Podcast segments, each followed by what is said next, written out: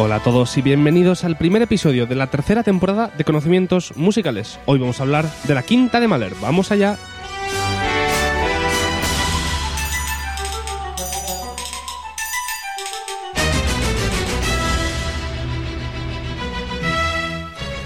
Y como siempre decimos en las anteriores dos temporadas, bienvenido aquí a mi izquierda tengo a Pau Hernández Santamaría, ¿qué tal? Buenos días David, buenos días a todos y a todos los que estáis ahí. Tenemos muchas ganas, ¿verdad?, de empezar esta, muchísimas, muchísimas. esta nueva temporada que se ha hecho un poco de rogar porque viene, viene un Carga- poco tarde. Cargada y, y cargada de regalos. Cargada de regalos, car- cargada de secciones, cargada de palabras que tampoco quieren salir bien de mi boca, como se acaba Claro, de, claro, de comprobar. Pero bueno, en definitiva, con muchas ganas y mucha ilusión de daros un producto pues parecido o mejor al que, al que estábamos ofreciendo Me gusta la manera en la que estamos sentados antes. ¿Por porque porque ahora al no haber vídeo, porque esto ya estaréis viendo que no se ve, es lo se que acabó, se acabó. se la, acabó la el película vídeo. se ha terminado. Sí, para nosotros era un poco jaleo y la verdad es que así es mucho más fácil y más cómodo para nosotros y podemos hacer podcast de mejor, de mayor calidad dado el tiempo que nosotros tenemos. Así que me, me gusta esta manera de estar sentados porque como ya no tenemos que mirar una cámara, estamos el uno delante del otro y es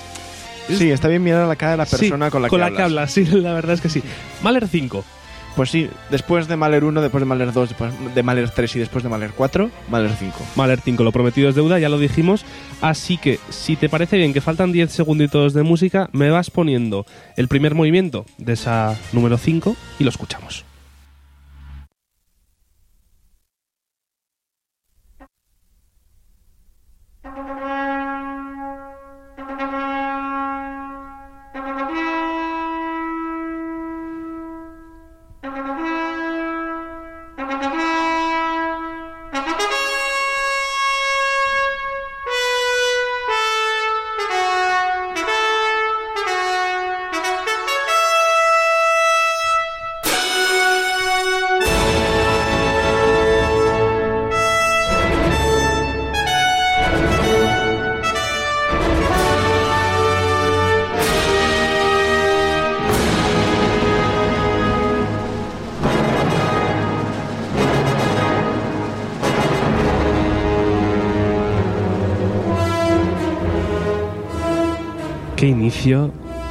Para esta sinfonía, ¿eh? Y para esta temporada. Madre Sí. mía, entras aquí como si entras en el Palacio Real de no sé Lo qué. dices por la sintonía del principio, ¿no? Eh, sí, sí, sí, lo digo por... no, por no por Mahler.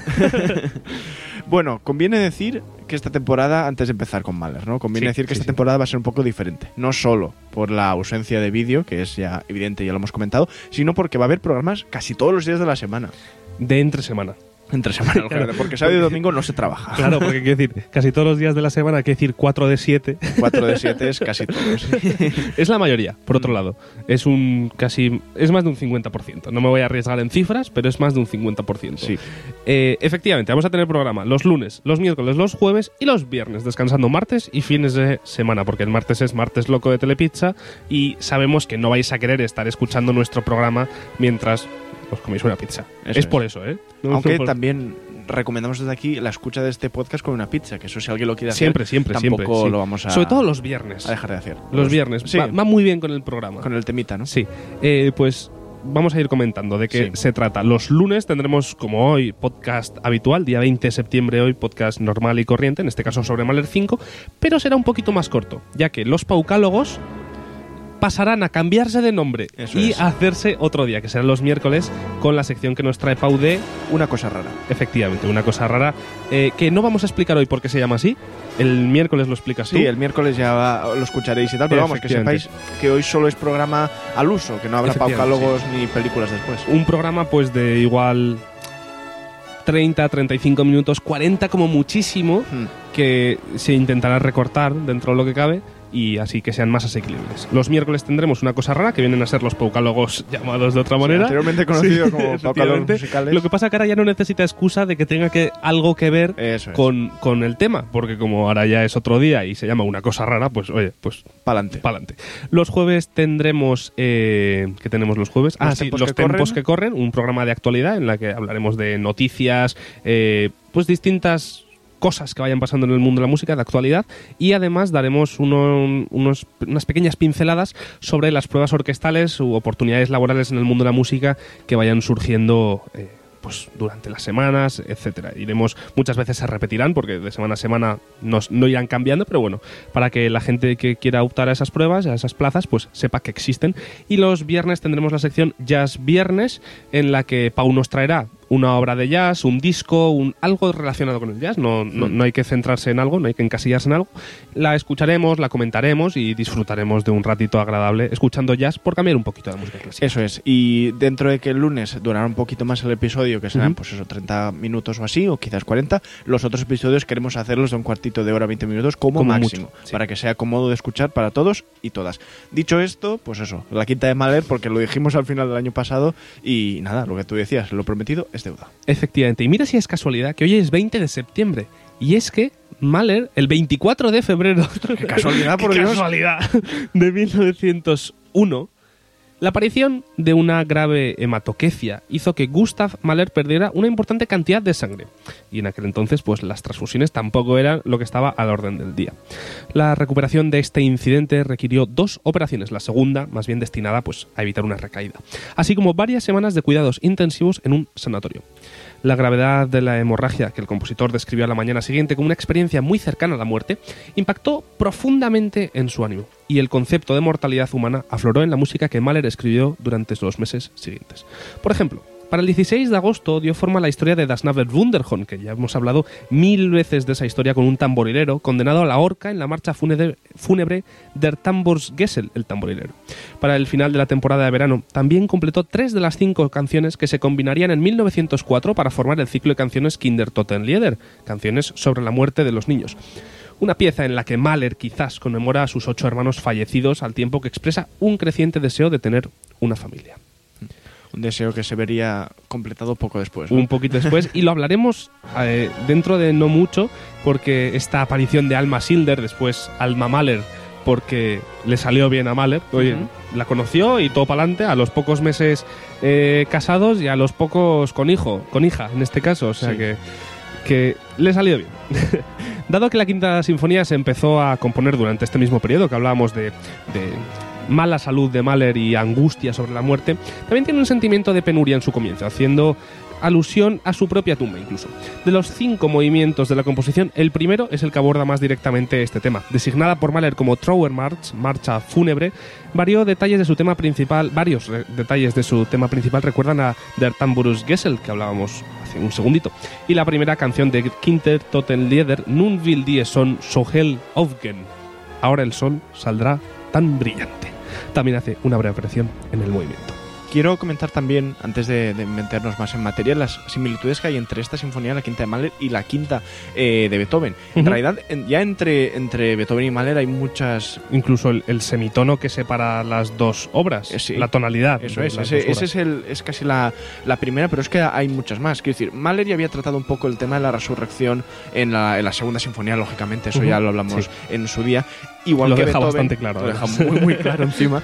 Igual que Beethoven lo había hecho con la quinta, ¿no? Que empieza mayor, tiene eso en do menor y finalmente en el último movimiento resurge al, al mayor otra vez. Entonces, eh, es curioso porque en el 1801, cuando Beethoven estaba vivo, es el año... 100 años antes. 100 años antes, es que es muy bueno. Es el año en el que Beethoven se da cuenta que está sordo. Porque empieza como a tener problemas para A- entender a, no la escuchar, gente. básicamente. Y a- eso es, y en la, en la música Es y como tal. la- te das cuenta de que estás sordo. Eso es. Y ju- justo 100 años después es el año en el que Mahler le pasa esta enfermedad y tal y lo pasa fatal también. Y compone su quinta sinfonía. Y, y va a componer su quinta sinfonía. Quiero decir, Bueno, la sí, quinta de Beethoven pasará en, en el 8, creo que es de Ujú, más 1808, adelante, sí. Pero vamos, que no deja de ser curioso como eh, esa fecha, en 1801 y 1901, Veo por dónde vas, sí. están, están bastante relacionadas. Después, el principio de las dos sinfonías Sí. es muy parecido. El, el- Bueno, el- más o menos sí. El, sí. el principio harto conocido de, de Beethoven, el totototín de la, de la quinta, Totototón. es muy parecido, es la misma figuración, me parece, en la, De en hecho, la quinta. es- Dime, dime. es que esto que estábamos hablando, este solo de trompeta, el... es que es lo mismo que hace Beethoven, pero invertido. Eso es. Tal cual. Eso es. Y después, en, en la manera de escribir, digamos, eh, durante el primer movimiento y el resto de movimientos, es, es muy parecida. Los procesos compositivos que sigue Beethoven son muy parecidos a los que utiliza Mahler en esta sinfonía. Y es que Mahler, de alguna manera, tenía muy, con- muy consciente la idea de los números. O sea, él Sí. conocía la tercera, la quinta Era de muy Beethoven. numerario, ¿no? Sí. Tenía, no, es verdad, las tenía como muy idealizadas. Sí, y sí, sabía que en su quinta sinfonía tenía que hacer algo importante porque sabía que el 5, igual que el 9, era un número muy importante cuando se trata de sinfonías gracias a, a Beethoven. En fin, hay, hay bastantes más, O pero tampoco me quiero enrollar. Por culpa de Beethoven. o por culpa de Beethoven, hay muchas maneras de, de decirlo, sí, Claro. pero en fin, no, quería aportar esto y, y ya está. Efectivamente. Es verdad que es, yo diría que tan solo el primer movimiento eh, el que se parece tantísimo, porque bueno, Mm. luego Mahler desvaría muchísimo. De hecho, sin embargo, el tercer movimiento de la sinfonía revela que la obra en su conjunto desea contrastar un poquito la vida con la muerte. Y eso Beethoven en su, en su quinta sinfonía no lo tiene. Básicamente él está triste y ya está, pero no es tan, no es tan filosófico, de alguna Sí. manera, como decirlo. Pero de alguna manera yo me refería también, o sea, la quinta de Beethoven es un paso claro, Sí, un cambio sí, no, sí, sí, muy- sí estoy de acuerdo contigo. Solo es un pequeño detalle no, más. sí, sí, sí, hombre, por favor. Aquí, nunca discutimos. Eso es, nunca y discutimos. si no, es muy fácil. Te vas y hago el podcast solo. Claro, No hay ningún problema. No, no, pero bueno, en fin, la quinta de Beethoven marca un cambio claro en lo que es las cuatro primeras. A partir de la quinta es otra cosa Beethoven Sí, y- claro. y, y un estilo mucho más romántico y tal. Y la quinta de Mahler también marca un cambio, ya lo has dicho antes. Las cuatro primeras sinfonías, estas del Knabenmundenchor, son de una manera y a partir de la quinta tenemos otra cosa. De manera que, eh, por eso también lo decía yo. Pero en fin, Sí, de Adelante, hecho, tírale. de hecho es que un programa preliminar perdón, para la cuarta sinfonía, que es de más o menos de 1896, revela la intención de Mahler de escribir un scherzo en re mayor titulado Der Welte ohne Schwere, el mundo sin gravedad, y parece que al final, dentro de que también cambia esta quinta sinfonía respecto a las cuatro primeras, lo añade eh, porque realizó este movimiento en 1901. Aunque carece del apelativo que Mahler consideró en 1896, el scherzo de la quinta sinfonía conserva el centro tonal en re mayor propuesto cinco años antes. El movimiento también exhibe casi un temperamento consistente con el estado de ánimo implícito en el planeado apelativo Welt ohne Schwere, y como Mahler explicó a su amiga y confidente, que creo que ya la mencionamos en alguna de las anteriores sinfonías, Natalie Bauer-Lechner, el 25 de julio de 1901, sobre este tercer movimiento, eh, cada nota está llena de vida y todo gira en una danza. No hay nada romántico o místico en ella, simplemente la expresión de una energía inaudita. Es un ser humano en plena luz del día, en el cenit de la vida.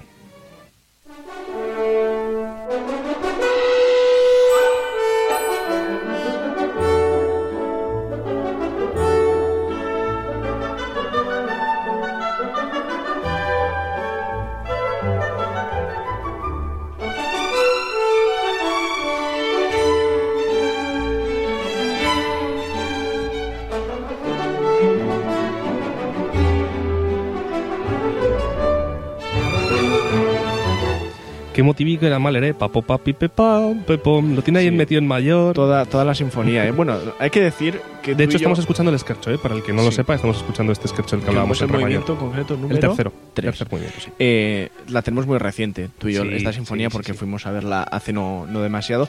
Y es muy emotívica. O sea, lo de los. todo el rato. Todo el rato. Es muy quinta de Beethoven. Sí, sí, pero, o sea, el- al final Mahler tiene, bueno, es una sinfonía que dura más de una hora, quiero decir, hay seis o siete motivos, pero es que te lo repiten todos los instrumentos, Te los mete hasta en la de todas las maneras es que y tal. Es, un pesado. Bastante curioso, La verdad es que es un pesado. Efectivamente, lo mete en todos los lados y mira que tardó en, en componerla. Quiero decir, no es que tardase muchísimo porque es una sinfonía muy larga, pero dentro de lo que cabe, sí. Fue una sinfonía que le llevó pues un año y pico de composición no continua porque pues, ya lo hablamos en su día en este momento era director de orquesta entonces pues oye quieras que no te quita un tiempo y solo podía componer en verano como hablamos en la cuarta sinfonía si no me equivoco.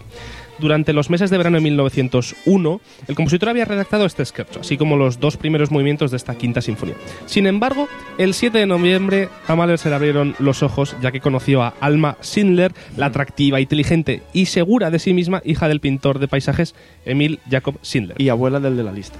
y abuela del de la lista. Que quizás esto es verdad, quizás no lo Quizá es. no, pero bueno, que lo busquen, que lo lo, busquen. lo dejamos ahí. Pues podría ser porque, por ejemplo, Jacob Schindler eh, nació en el 1842 y murió en el 92. Y la lista de Schindler es mucho posterior que va. No, hombre, la película sí. Pero Hombre, ya sí, Lo que claro, narra sí. es, es total 30 años después Pero de es- la muerte de este hombre. Claro, pero no puede ser su abuelo. Es lo que me Para refiero. que para ser su abuelo creo. y que, Y que para ser su abuelo es mucho posterior. Ya, sí. No podría ser, pero bueno, igual era un primo lejano o seguramente algo así, están que tocaba el violín, ¿no? Claro, porque, Sí. porque- Y tiene una marca de ascensores claro, también, ¿no? claro, eso, eso es. todos. La pareja Alma Schindler, que se convertiría en Alma Mahler, y, y Gustav Mahler, anunció su compromiso el 27 de diciembre, a pesar de la diferencia de edad de casi 20 años eh, que tenía Mahler sobre Alma.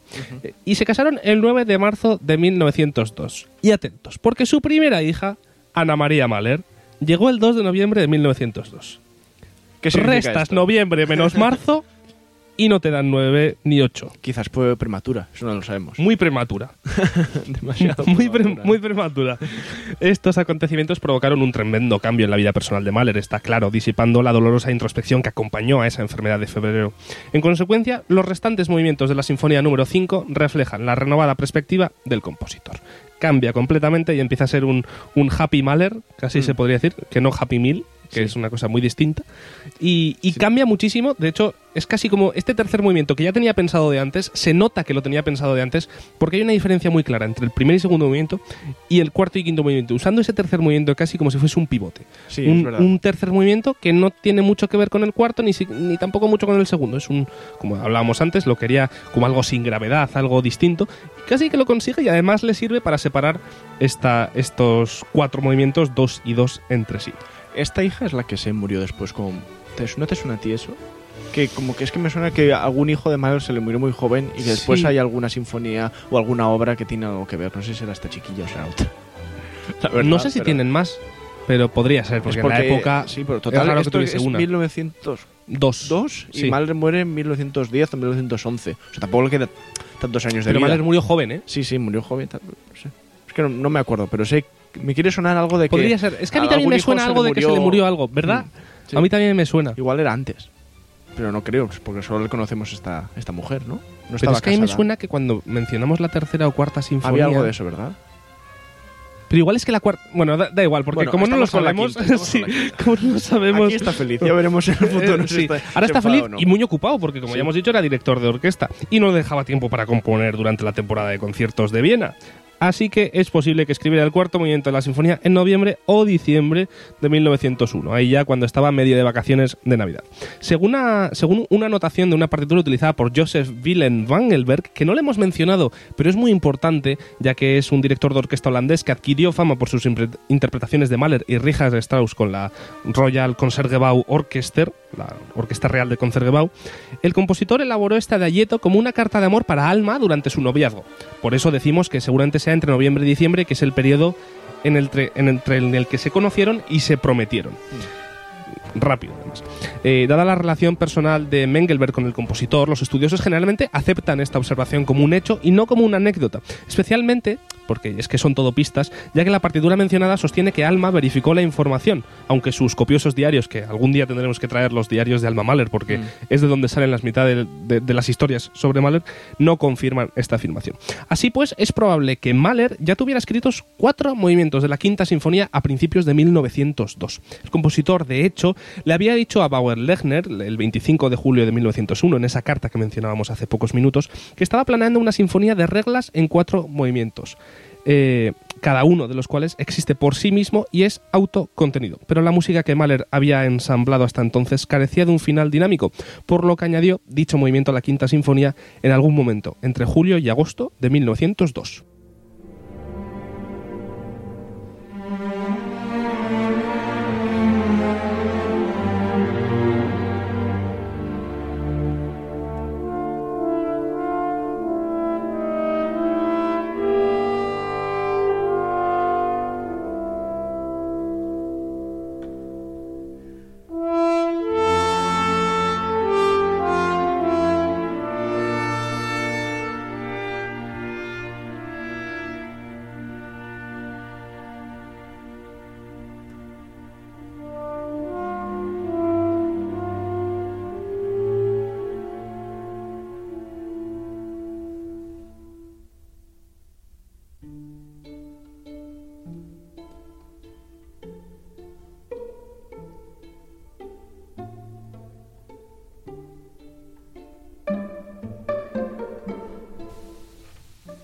Le costó mucho escribir esta sinfonía, lo estamos diciendo, y es que creo que hay un montón de revisiones Ujú. y de mal se pasó todo lo que le quedaba de vida, que fueron, pues eso, o siete o seis años, eh, revisándola y, y- y añadiendo cosas, quitando otras y tal, hasta el mismo momento de su muerte. Creo que hay hasta una, una edición de 1911 que si no estaba muerto, estaba a punto de morirse ya. Estaba ahí en, en el lecho de muerte. ¡Ay, ay, ese violín, ese fa sostenido que hace! Sí, sí, ¡Ay, sí. ¡Qué mal! ¡Cámbiamelo, por Dios! Es verdad, Que, es que me verdad. muero, cámbiamelo. Encima, claro, debía ser... Bruckner. Sí, debía ser un reto porque todas las, las cuatro, bueno, quitando la primera, las, las tres anteriores llevan voz Ujú. y tal, y es, es realmente un mundo diferente y está eso, una orquestación, una manera de organizar eh, la, la música respecto a los instrumentos de la orquesta, yo creo bastante diferente a lo que había hecho anteriormente. No sé Ujú. si mejor o peor, eso ya supongo que a cada uno le gustarán más Oye, cada uno es- unas, unas que otras. Hay pero- mucho fan de la quinta de Mahler. O sea, es como una de las top. Mira que, por ejemplo, la décima a mí me gusta más. Ujú. eh, y la segunda para mí no hay ninguna duda, por, por- en mi opinión, que es la mejor. Pero hay mucha gente que opina que no, que la quinta, que, que es... Quizás Sí, los es trompetistas también, por Claro, otro lado. que el trompetista le gustará más, Sí, ¿no? Ponerse claro. solo al, al principio. No sé, bueno, sin más, vamos a seguir comentando. Eh, obra en cinco movimientos. Eh, tenía cuatro pensados, más ese añadido, pues cinco movimientos que muestra En otro momento esto hubiese sido como, wow, súper rompedor, Sí. Mahler, cinco movimientos en la sinfonía. Ahora ya, Ahora ya, después bueno. de las cuatro primeras, es como, Claro, vale. bueno, eh, pues que- venga, tranquilo, Mahler. He hecho, "Buah, chicos, he hecho una sinfonía en cinco minutos. Sí, vale, vale, vale. Sí. Jaja, no, que he hecho una sinfonía. con una estructura tripartita, es raro. Porque, Eso sí que es raro. porque con cinco minutos, ¿cómo repartes para tres? Pues te lo explico, igual que te lo expliqué el otro día en el concierto. Viste que como ya había estudiado para esto, ya, ya, ya pude decir. Faltaba bajar ahí al escenario a explicárselo los Claro, demás. efectivamente. Eh, Mahler identifica estas tres subdivisiones en la partitura escritamente. O sea, escritamente no, de manera escrita, mejor dicho. La primera parte consta de los primeros dos movimientos, el primero y el segundo, un par lento rápido vinculado a través de materiales temáticos compartidos y un afecto desconsolado. Los movimientos cuarto y quinto componen la tercera parte y esta diada optimista contrarresta la parte 1 mediante su propio acoplamiento lento rápido y motivos comunes. Entre ellos, lo que ya mencionábamos, el esquercho del tercer movimiento como parte 2, que actúa como un punto de apoyo que permite a la sinfonía pivotar de la oscuridad a la luz. Es como un halo de no saber dónde estás en ese tercer movimiento. Sí, y sí que da esa impresión, yo, cuando, pues cada vez que la has escuchado, está muy claro la primera parte Sí. y la tercera, y que las, la parte 2, ese tercer movimiento, está un poco ahí de pegamento. Es, es- sí, de pegamento dentro de que chapó, ¿eh? Hmm. Muy bien, muy bien, pero sí que es verdad que es un poquito... Pero bueno, oye, cada Sí, uno. es una manera de hacerlo. Sí, Podría haberlo sí, hecho en una sección de un movimiento en lugar de escribir un movimiento entero para eso, ¿no? Pero, pero en fin. Independientemente de todo esto, eh, la evocación que hacen el Naver Wunderhorn al comienzo del final, la sinfonía número 5 representa un punto de inflexión en la composición de la obra, ya que representa un alejamiento del estilo compositivo de las denom- denominadas sinfonías Wunderhorn, que hablábamos que eran estas cuatro primeras sinfonías. El propio compositor consideraba la sinfonía número 5 como algo muy novedoso, pues como todo el resto, porque Mahler era así de chulo, eh, aunque sus continuas modificaciones de la, de la orquestación de la obra puedan indicar insatisfacción con la obra. Las características del nuevo sonido incluyen un menor uso del tono irónico, eh, la presentación simultánea de múltiples motivos y una mayor integración de los diversos colores instrumentales. Estos rasgos persisten en las sinfonías sexta y séptima, que al igual que la quinta rechazan la adición de voces a la orquesta, como mencionaba muy bien antes Pau. Crean como otra serie de sinfonías no Wunderhorn sin voz también, Sí. sin más. por Después la octava como es esa de los mil, ¿no? Sí. Ya le da igual todo. Ahí tampoco hay voces, que va, que va. Tengo ganas de llegar a esa, ¿eh? Aún queda un poquito. ¿eh? La verdad es que sí, pero bueno, oye, poco a poco. Eh, la tercera y última parte de, de la sinfonía comienza con el Adagietto. Probablemente el mayor éxito de Mahler. Mm. Para mí, después del Ulrich, del cuarto. Porque a mí, sinceramente, es algo que me encanta. Pero bueno, también es espectacular este cuarto movimiento eh, de Mahler, el Adagietto. Que de hecho, el otro día comentándolo entre tú y yo para el podcast, eh, si pones Adagietto en, en internet, directamente sale Adagietto Quinta de Mahler. Y si pones Quinta de Mahler en internet, directamente sale Adagietto. O sea, Sí, sí, es- es como va, va todo ahí. Es una de esas partes de En la... un higher or lower de esto de Google, sí, todo el mundo perdería con el Va, Adagietto. va junto. No, no, es una ocasión decía, en la que un movimiento de la obra se sale de la sinfonía y se convierte en una pieza per se, yo creo. Es que creo que la pusieron en alguna película famosa. No, que- no Puede me- ser. No recuerdo yo ahora cuál, pero en fin, que sí, que la Adagietto es una, una pieza de las más de- representativas de Mahler digamos, para el público en general, eso yo creo que es algo indudable. Sí, de hecho, por ejemplo, para los Estados Unidos de América es también importante por aquella representación que hizo Leonard Bernstein en el funeral de Robert Kennedy en 1968. Hermano de, de John, entiendo, ¿no? De otro Kennedy, seguro. Sí, no, en concreto el presidente. Este movimiento lento silencia a todos los miembros de la orquesta, excepto a las cuerdas y al arpa. Y a los trombones que estarán en el bar tranquilamente eh, Esperando. di- disfrutando y esperando a tocar ese quinto movimiento que viene después. Como ya hemos mencionado, según Willem Mangelberg, este adeyeto fue la declaración de amor de Gustav Mahler a Alma. En lugar de una carta, se lo confió en este momento sin una palabra de explicación.